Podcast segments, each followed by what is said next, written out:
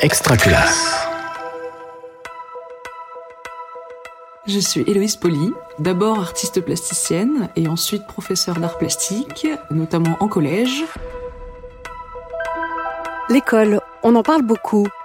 Mais est-ce qu'on l'écoute vraiment? Les énergies scolaires. J'ai entrepris des études pour faire de l'art, tout simplement, donc les beaux-arts, en Martinique notamment, euh, spécialisée en graphisme et euh, en photographie. Et puis, euh, après ces études aux beaux-arts, euh, effectivement, je suis devenue artiste.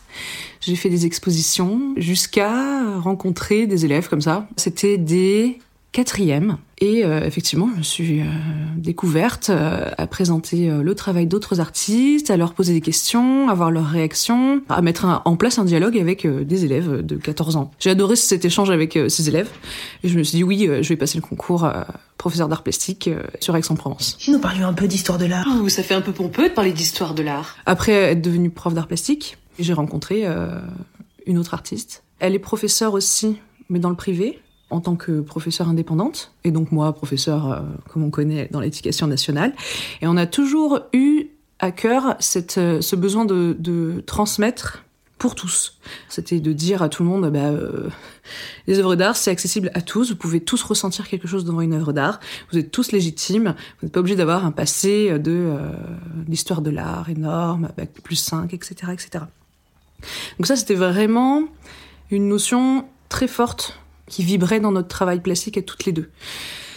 Et finalement, cette, euh, notion, on l'a retrouvée chez nos élèves, euh, le besoin de diffuser l'art, de, leur euh, faire comprendre qu'ils étaient autant légitimes que n'importe qui pour le comprendre, pour l'aborder, pour le débattre, etc., etc. Et en fait, ce qui m'amène à la vidéo là surtout, c'est que je l'utilisais donc comme collectionneuse de vidéos dans mes cours, donc pour faire découvrir aux élèves un autre type de vidéo sur Internet, sur YouTube. Euh, là, je on l'a vraiment utilisé comme euh, médium pour faire passer cette parole qu'on pouvait plus forcément faire passer à cause du confinement d'ailleurs. On s'est dit, ben pourquoi on n'irait pas diffuser encore plus cette parole chez les jeunes qui se retrouvent de plus en plus du coup sur euh, les réseaux sociaux ou en tout cas sur leur téléphone à cause de tous ces confinements, leur diffuser cette parole d'art euh, de allez-y, euh, n'ayez pas peur, plongez-vous dans l'art, c'est important. D'ailleurs, vous avez fait euh, des petits challenges pendant les confinements, vous avez découvert des œuvres d'art, etc., etc. Et c'est là qu'on s'est dit, mais on va discuter d'histoire de l'art, de mouvements artistiques, d'anecdotes, de manière très très courte, sur Internet. Parlons aujourd'hui d'une œuvre japonaise majeure. Il est temps de sortir un peu de notre zone de confort, hein, vous pensez pas? Voici La Grande Vague, près de la côte de Kanagawa, une estampe, ou xylographie, si on veut utiliser des mots un peu compliqués, qui a marqué la culture nippone, mais aussi mondiale. Cette formule, je la vois évoluer dans le sens où euh, ce qui est sur les réseaux sociaux reste sur les réseaux sociaux. Ça, c'est quelque chose euh, que je mets de côté entre guillemets, qui, est dans sa propre bulle, mais je pourrais récupérer certains formats du coup, dont je suis propriétaire parce que c'est nous qui les montons, etc., etc., et euh, les réutiliser euh, pourquoi pas en cours dans euh, un travail artistique où les élèves auraient pratiqué par exemple, enfin, et où on découvrirait une œuvre d'art, une référence, on appelle ça en art plastique, il y aurait plusieurs groupes, comme des petites équipes, qui essaieraient de prendre le maximum d'informations de la vidéo et euh, pourquoi pas les mettre en commun après pour euh, essayer de, se, de comprendre du coup qu'est-ce qui a été dit dans la vidéo, sur le mouvement artistique, par rapport à l'œuvre d'art qu'on a vue juste avant, qu'est-ce que ça peut vouloir dire, faire des allers-retours du coup, comme ça. Euh, donc comme, comme faire un petit jeu challenge dans ce sens. Donc ça c'est une première partie dans euh, les références artistiques. Euh, en troisième, pour l'oral du brevet, on peut utiliser des œuvres d'art, des mouvements artistiques pour qu'ils puissent créer leur oral. Et là, pourquoi pas faire une séance vraiment sur la création de vidéos, un choix libre dans l'histoire de l'art, d'une œuvre d'art, une anecdote, c'est eux qui décident et euh, les aider, en collaboration avec le professeur de français, en interdisciplinarité, à créer une synthèse des informations qu'ils ont récoltées, de voir euh, comment ils se mettent en scène, et donc euh, créer des petites capsules vidéo sur chaque thème qu'ils ont, ont décidé de, de traiter. Je pense de la sixième à la troisième, ils ont tous essayé de faire une vidéo TikTok où ils l'ont fait déjà. Et ça peut être un avantage dans le sens où euh, ils l'utilisent déjà, ils savent comment ça fonctionne. Ils ont tous testé euh, de, de monter, de faire des, avec des filtres, de s'amuser, de mettre du son dessus. euh. ils ont tous essayé. D'une certaine manière, ils me voient plus comme un professeur basique, euh, comme un prof euh, robot quoi.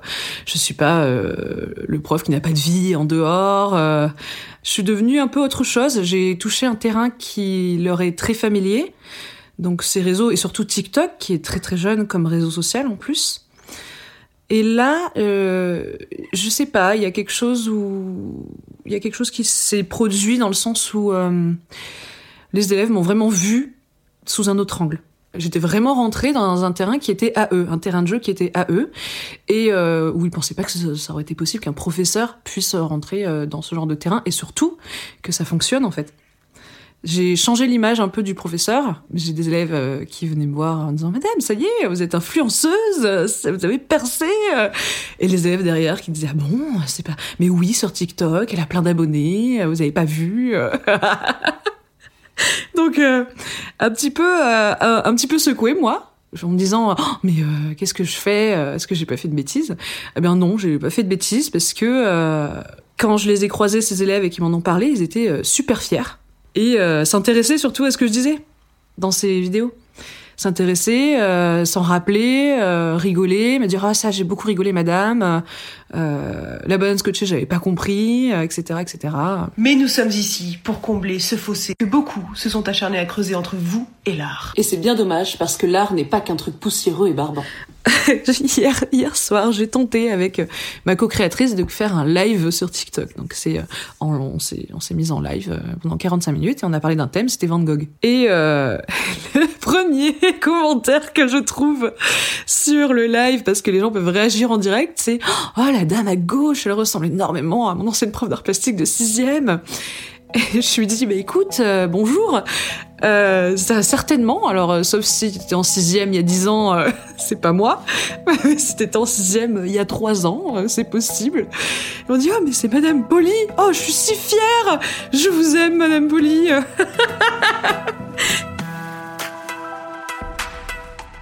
Vous venez d'écouter un épisode des énergies scolaires. Si ça s'est bien passé, n'hésitez pas à laisser un avis sur votre plateforme d'écoute. À bientôt sur Extra Classe. Une production Réseau Canopé 2022. Extra classe.